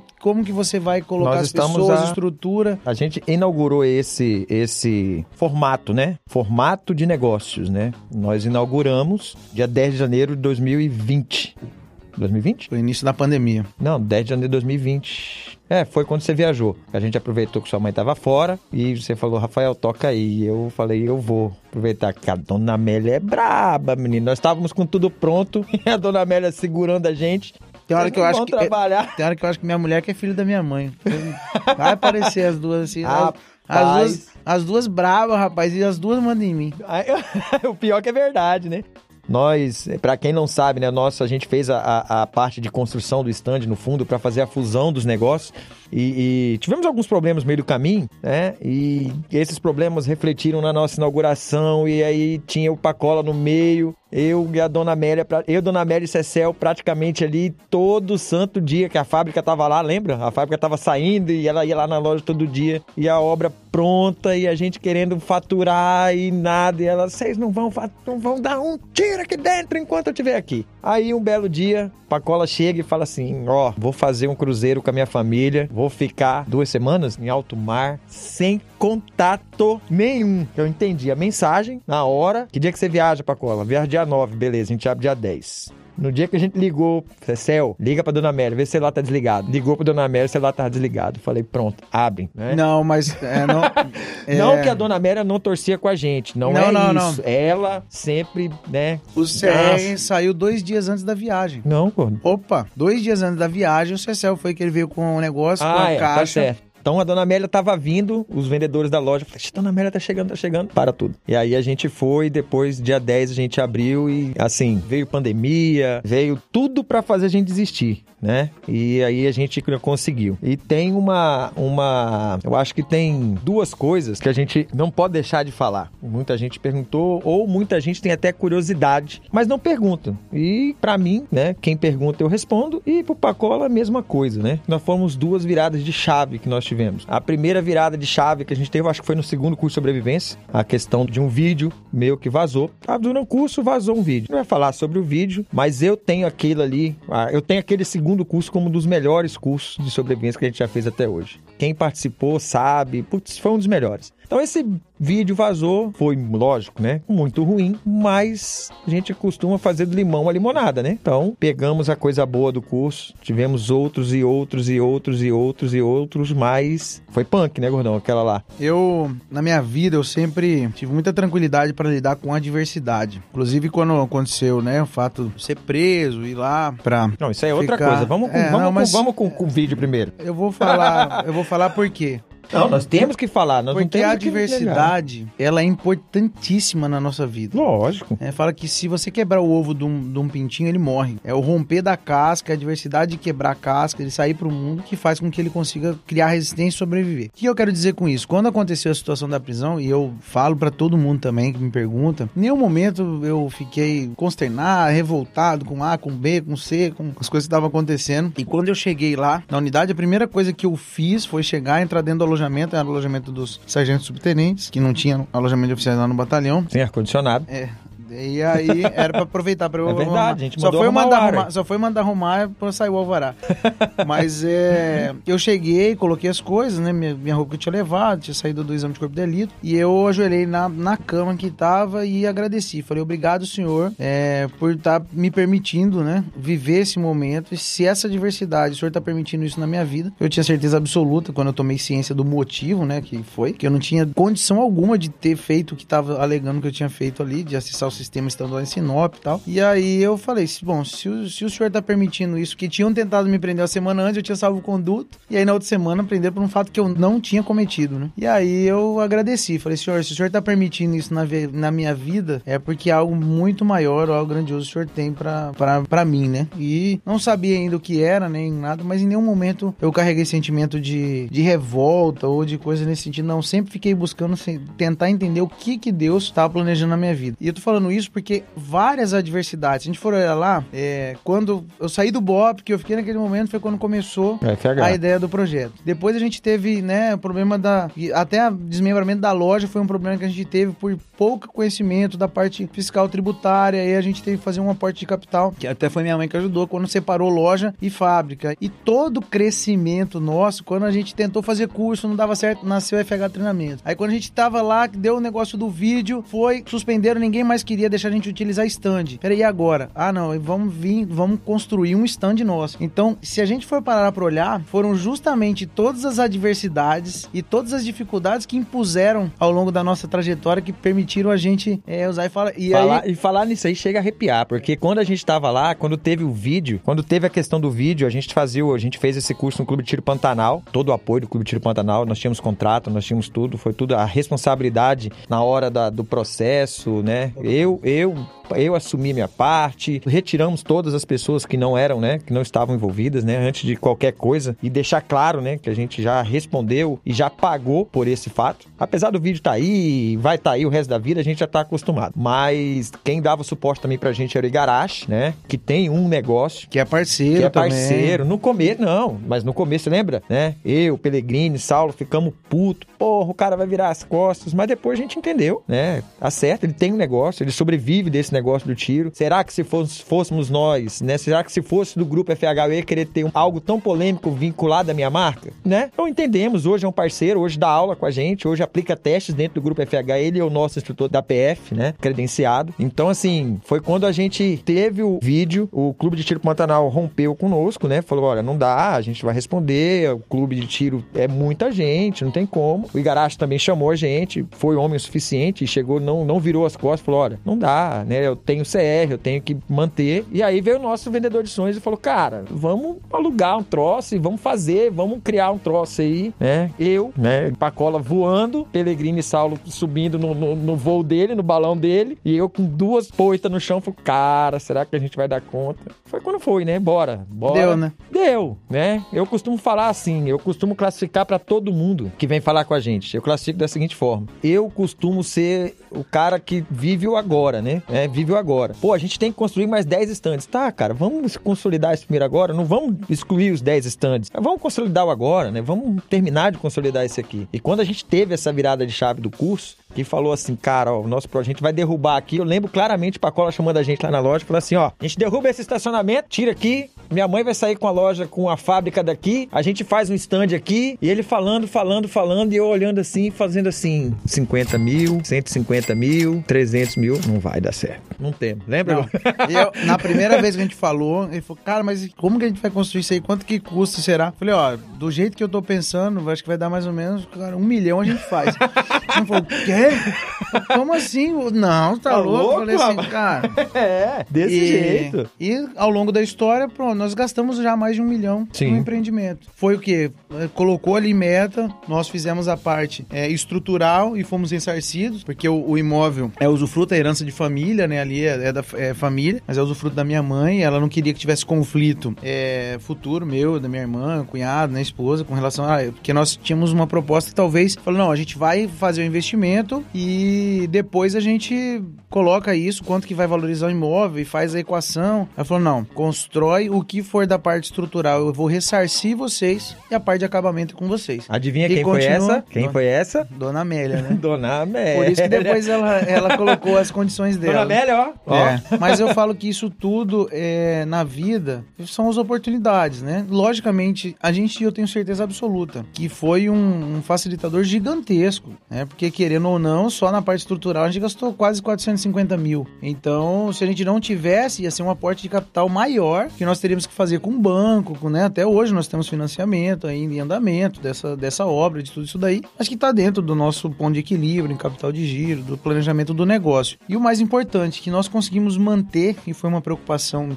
durante todo o período que eu estava né, ali à frente, inclusive, para que nós ficássemos com 20% da sociedade, todos com 20% dessa sociedade que é de cinco pessoas no centro de treinamento tático, que, que é ali na parte do stand. Então, foi, foi dali que saiu, né, desse sonho. Hoje eu acredito que seja a maior estrutura indoor, né, do estado aqui. É uma das é, maiores. Daqui, Nós temos é. outros, outros concorrentes que estão investindo alto, entendeu? Mas eu costumo falar ali é aquela, né? Hoje nós vivemos uma avalanche, né, de instrutores, né? E eu não tô aqui questionando qualidade de ninguém, cada um tem a sua. Mas esses dias até vou citar até uma, uma pergunta de um, de um menino daqui da, da, da Web Flávia que foi lá com a gente, foi gravar um vídeo lá. Ah, conversando, não conversei, chegou, ele chegou lá e falou assim, virou para mim, quem são os seus concorrentes à altura? Eu olhei para ele e falei, não, não temos concorrentes à altura, entendeu? Nós somos o melhor do estado. Falei isso para ele, né? Ele olhou para mim com uma cara e falei, sim, nós não temos concorrente, nós somos os melhores acabou a conversa. Então, assim, não tô desdenhando dos meus concorrentes, mas se eu, Rafael, que tô ali dentro daquele stand todo dia, né, não acreditar que aquilo ali é o melhor do estado, não vai ser o meu concorrente, qual, quem quer que seja ele dentro do estado, que vai chegar e falar, não, né? Ele vai falar que ele é. Então, lógico, quando a gente não tem pernas para abraçar, a gente indica. Quando não temos, não temos braços, né, para abraçar, a gente indica os nossos concorrentes, até porque todos os nossos concorrentes são parceiros nossos. Sim. Mas se alguém chegar e perguntar para mim qual que é o melhor stand de estado, qual que é a melhor empresa de treinamento do Estado é Força e Honra Treinamentos, grupo Força e Honra, e não tem jeito, não tem como. Não é indigno eu falar isso. Porque eu tô ali, eu sei a luta que foi para estar aquilo ali, sei do planejamento que é para crescer aquilo ali, é o melhor e pronto, e acabou-se, entendeu? E do, do, Brasil, não do Brasil também,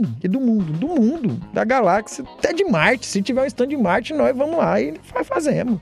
Não é não? É aquela, o que a gente pega para fazer, a gente tenta fazer bem feito. Eu costumo também, nesse assunto, né, quando pergunta, e às vezes as pessoas confundem a falta de humildade ou soberba quando você fala, né, nesse, nesse formato. Fala, não, é que nós somos os melhores, a nós, né? É, e isso daí, e fala assim, mas o que que garante é que você é, o, você é o melhor? E eu costumo dizer o seguinte, eu garanto, porque eu sou a minha melhor versão em tudo que eu faço. Esse é o melhor de mim. Nada menos do que o melhor é aceito aqui dentro. Então, se vai ser, vai ser, mas você é melhor que o outro, fala, depende. Melhor que o outro, ninguém é melhor do que ninguém em absolutamente nada, né? Então não tem como você falar assim, mas eu, não, e no negócio, não, eu sou o melhor. E nisso, melhor. Peraí, você quer saber a minha visão? Fala o seguinte, a minha visão é que eu sou o melhor, porque é o melhor do que eu posso fazer e não aceito nada menos do que tudo. Por isso que é intenso, a gente fala, tem que viver intensamente. Quem tá lá dentro, os nossos colaboradores que estão lá dentro, fala assim, cara, o que, que você tem que fazer? Tudo. O cliente vem aqui para resolver um desejo ou uma necessidade. Ele não vem para comprar daqui. Se você não tem aqui, você liga pro cliente, nos concorrentes, pergunta para ele, você quer que eu busco para você ou o senhor quer ir lá? Custa tanto, assim, assim. Você resolve o problema dele. Outro dia que ele tiver desejo ou necessidade, ele vai lá e vai dizer se eles não tiverem, eles, eles vão, vão eles vão resolver o meu problema. Então acho que isso daí é das coisas que faz com que a gente cada vez consiga aproveitar maiores nichos do mercado. Então, ah, peraí, como que começou? Hoje a gente tem lá na restauração, vai começar a ser a coach, já tem customização, vai começar a customização. Tem restauração tem de madeira, restauração oxidação. de madeira, oxidação, a frio, a quente. Por que isso? A gente vai ajudando, inclusive, a ter esse serviço para poder resolver as necessidades do cliente. Então o cliente sabe, ele vai lá, fala, cara, mas e se eu precisar fazer? Vocês fazem importação? Nós não fazemos, mas o que, que você quer importar? Estamos fazendo, inclusive. Entendeu? Aí, não, peraí, então vamos começar a fazer importação. A gente começa a ver, cada vez que você vai atrás de resolver um problema para o cliente, você encontra um novo nicho de mercado. Você fala, poxa, cara, esse negócio é interessante, cara. Ah, cera coach, confecção de cara. E o meu objeto de desejo, eu falo que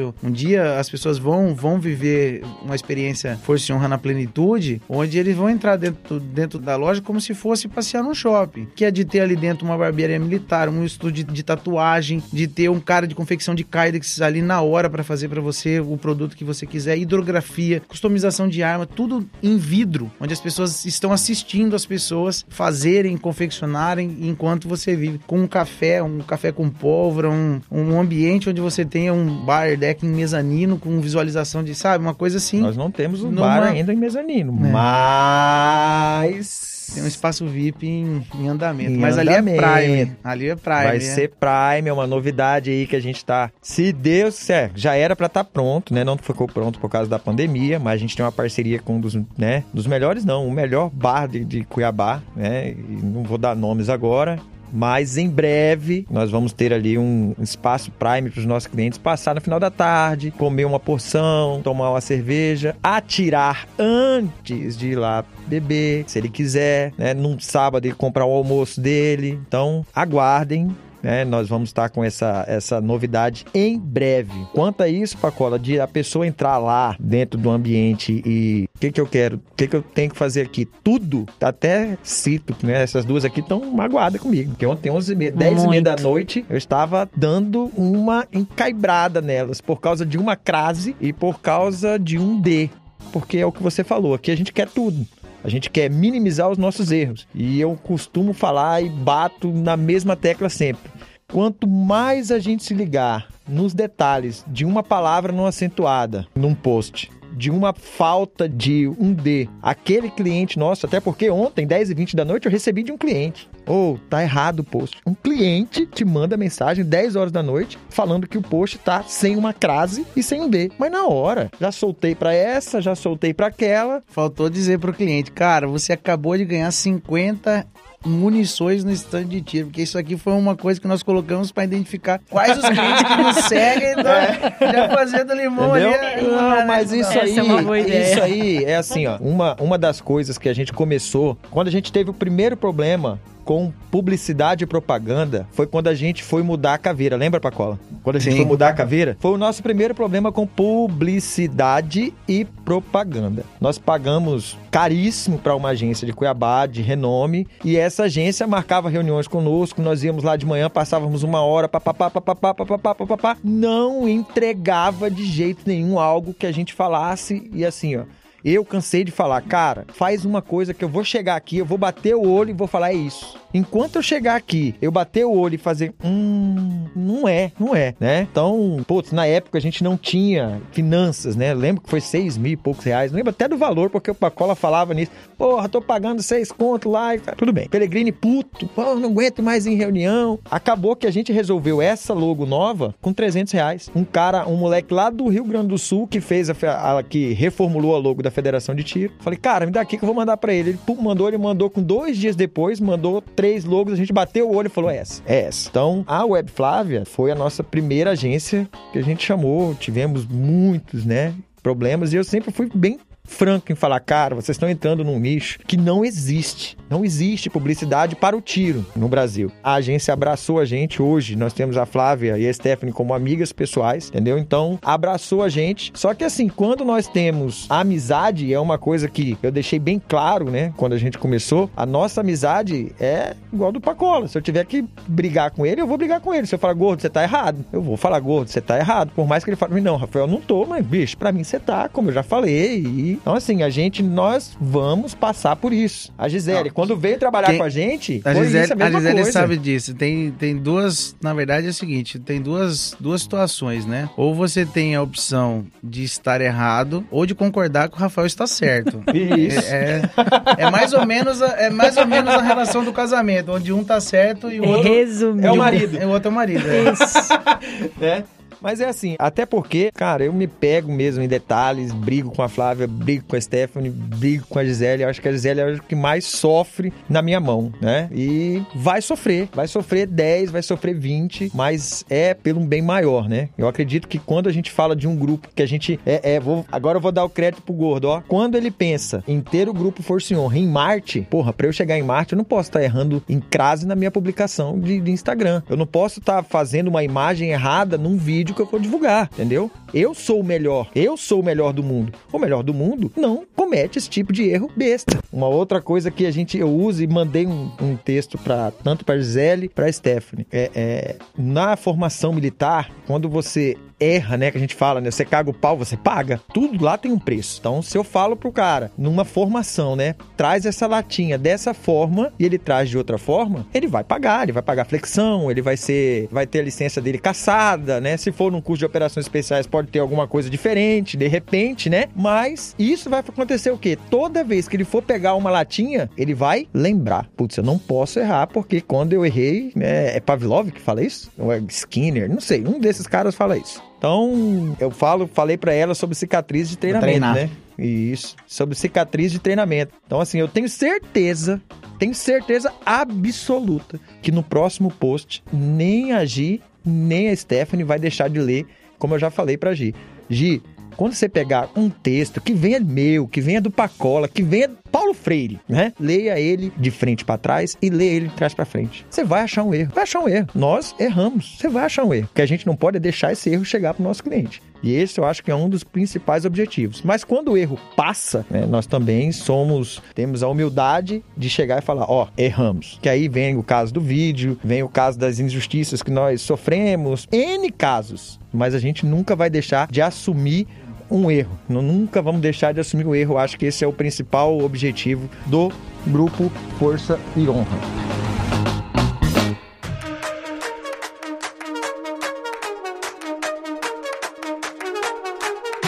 Vamos fazer as nossas últimas considerações. O que, que a gente tem de novidade? A gente sabe que a gente está passando por uma pandemia onde não só o setor, hoje a gente tem né, a loja e o stand. O stand não é, a gente não considera ele como um, um essencial, né? Ele é uma. Como é que a gente vai colocar? Qual a palavra? Um supermercado, né? Uma pessoa que vai lá se divertir, vai lá se desestressar. É um lazer, né? Não é necessidade primária. Mas nós estamos abertos. Nossos planos, né? Nós tivemos que parar um pouco por causa da pandemia. Mas assim que acabar isso aí, se Deus quiser, tenha um, um, um, uma maior liberdade, a gente vai estar tá entregando novidades, né? Nós vamos estar tá entregando novidades, né? Com essa inauguração lá do fundo e ver o que vai dar. Aniversário né? do stand. Tem aniversário do stand? Tem, aniversário, que dia que é aniversário do stand? Do stand? Dia 10 de agosto. Como que nós chegamos nessa data? Sei lá.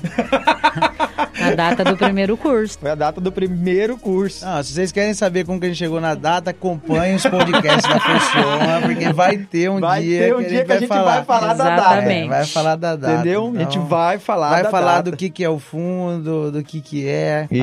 Acompanhe aí os, os podcasts. Quem está pelo Spotify. Que ele tá assim ficar agora. ligado com as novidades que vem da, Ah. da Força e Honra. Ele tá entendido. Tá, tá entendidinho ele.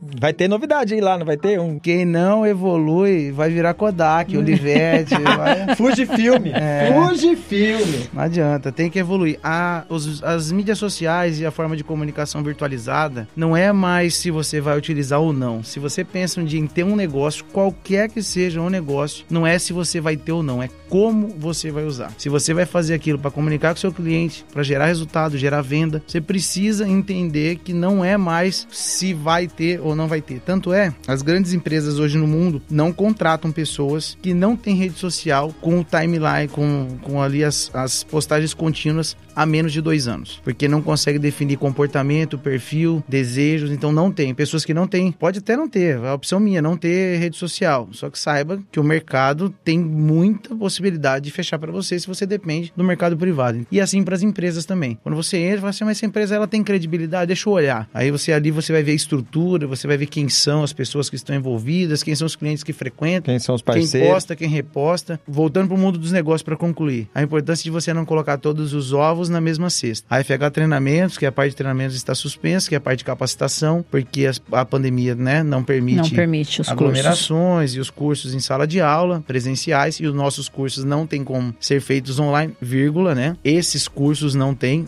isso eu não estou fechando as portas para que um dia a gente não tenha uma plataforma virtual de treinamento que possa ser adquirido, os e-books, enfim. E colocar essa, esse outro lado, apesar dos nossos clientes, né, é, saberem, e o nosso serviço não é um serviço, não vou nem falar que não é essencial, né, porque a atividade como um todo ela enquadra por, por prestar fornecimento de produtos da loja, principalmente de O fardamento enquadra, né? e tal. É, o grupo enquadra na atividade essencial, por dar suporte às atividades de segurança, que é essencial, mas é, os nossos clientes, eles não vão, o, o tiro é, não é como as pessoas pensam, uma coisa inacessível acessível, mas também não é uma coisa barata. As pessoas que né, frequentam a loja e que fazem ali, é, estão com o stand, é um público AB. E esse público ele está sedento ainda mais nesse momento de pandemia, por algo que tenha segurança, biossegurança e ao mesmo tempo lhe dê uma válvula de escape, que é o que a gente convida a todos para conhecer a tiroterapia. As próprias baias já se afastam um metro e meio um do outro, não tem contato, é corpo a corpo, pessoa próxima. Então é uma prática que hoje traz segurança para a pessoa poder realizar ali, né, com todos os cuidados relacionados à parte de biossegurança, os cuidados de higienização dos utensílios, de, de abafador, de óculos, tudo que é feito ali dentro do stand e a pessoa pode sair nesse momento de pandemia, desse ostracismo. E dar uma relaxada. Por vezes encontrar uma forma de se afastar das possibilidades de depressão, de outras doenças que a próprio confinamento vem trazendo. Então, desestressa. Quem vai no stand sabe disso. É algo que você sai dali mais leve, né? Você tem uma experiência de você realmente conseguir voltar para casa sentindo um pouco do alívio, é, né? Tivemos hoje. A mãe do Rafael Peron teve o WhatsApp clonado. Clonado. clonado. Cheguei lá no stand agora à tarde, tá lá ela tirando lá dentro. Saí, ó, oh, como é que a senhora tá? Tudo bem? Ela falou, olha, tô leve. Ah, é, é, clonaram meu WhatsApp, então é isso aí. Se clonarem seu WhatsApp, vai lá no FH. Gi, considerações? Obrigada a todos que estão aí ouvindo a gente. A Gi falou pra é. caralho, é que a gente tá doutrinando ela. Na não, próxima vez vai ter máquina gente, de choque. Não é isso, é porque vocês estão falando do início, eu não fiz parte deste momento. Então eu não preferi não Pacola opinar. mete uma frase de valor agora. Ela não fez parte desse momento, mas... Mas eu faço parte agora. então, nos próximos podcasts eu falarei mais, eu prometo. Então vamos, vamos lá, já que são as frases, né? Lembre-se que o passado serve única e exclusivamente para aprender. Sim. O futuro para planejar, mas o viver é um presente e por isso chama presente, que Deus lhe deu. Então você faz parte do nosso presente, faz parte do grupo Força e Honra, então o viver, o agora e Não ajudar, acostuma desse jeito, o planejar amanhã. Deixa é... ele falar, que eu gosto quando ele fala. é, o planejar o amanhã, você faz parte do, do planejamento, né? E você pode com certeza dizer que não só faz parte do grupo Força e Honra, mas você faz parte dessa história, né? de, um, de um braço, né? De um, de um outro segmento, mas com certeza no futuro você vai poder estar falando como nós hoje, falar do começo. O hoje vai ser pequeno, próximo do que vai ser o amanhã. Resumindo, nós temos um plano e você está nele. Glória a Deus. Adoro. Né? Então, nós vamos encerrar esse nosso pequeno podcast de hoje. Espero que tenhamos conseguido passar um pouco do que foi o Grupo Força e Honra no começo. Aguardem, teremos mais, estamos entrando nessa nova onda, né, nessa tecnologia de podcast. Então, Estamos aprendendo ainda, como o Pacola disse aqui no começo, a gente vai errar, vai errar, vai errar, mas vai chegar uma hora que vai estar tá perfeito. E nós não temos essa vergonha de errar e de tentar aprender com os nossos erros, que é o principal. Isso faz parte, está intrínseco no grupo Força e Honra e não é num podcast que a gente vai é, é, desistir jamais. Em breve nós teremos outros podcasts sobre assuntos específicos e traremos os irmãos Pellegrini para o próximo. Não puderam vir porque estão em viagem trabalhando. Na nossa programação, para quem está nos ouvindo, nós vamos ter um evento dia G? 27. Dia 27 de abril, que vai ser uma live às 20 horas essa live vai trazer como assunto principal. É... Qual que é o assunto da live? Integração do, dos e protocolos. Integração dos protocolos de APH tático e APH TLS. APH policial e APH TLS. Nós vamos ter como participantes Dr. Maniglia. Tá? Doc Maniglia. Doc Maniglia. Dr. referência Nelson. nacional em APH tático no Brasil. Cara que pegou no chifre do boi e botou esse troço pra andar. Nós vamos ter o Dr. Elson Adorno Taveira. Ele é um dos diretores do APH TLS no Mato Grosso, também referência nessa matéria. E Sávio Pellegrini, Caveira 01, sócio FH, parceiro nosso, vai estar também falando sobre a integração desses, desses protocolos. Dia 27 de abril, às 20 horas. Quem quiser se inscrever, entre em contato pelo nosso telefone. A Gi vai falar daqui a pouco, porque eu nunca lembro. Eu sei que é 2521 final. Aí, tá vendo? É, é por isso que fala que nem tudo é perfeito. Mas lembrando, né, já que o pessoal gosta de frase de efeito, ai, ai, lembrando ai. que se você busca algo perfeito, lembre-se que isso só será possível se houver uma sequência de feitos. Então faça, faça, faça, corrija, faça, faça, faça, corrija. E a Então gente vamos vai lá. fazendo, E agora vai eu vou fazendo. corrigir. Cadê o telefone, Cadê o Gi? telefone, Gi? 9630 2521. É só dar uma ligada, faz a inscrição que a gente vai abrir. E nós vamos fazer também um podcast sobre a PH Tático com o Deixa eu Pellegrini. repetir esse telefone aqui, eu, eu duvido que alguém conseguiu anotar ou gravar o número. Fala, fala devagar. Devagar, Gi. 9630 2521. 9630 25, 21. Acabei de receber uma cola aqui, nós vamos colocar na descrição. Então, obrigado a todos que nos ouviram e esperem as novidades, Força e Honra. Força e honra, caveira! Obrigada, Caveira. gente.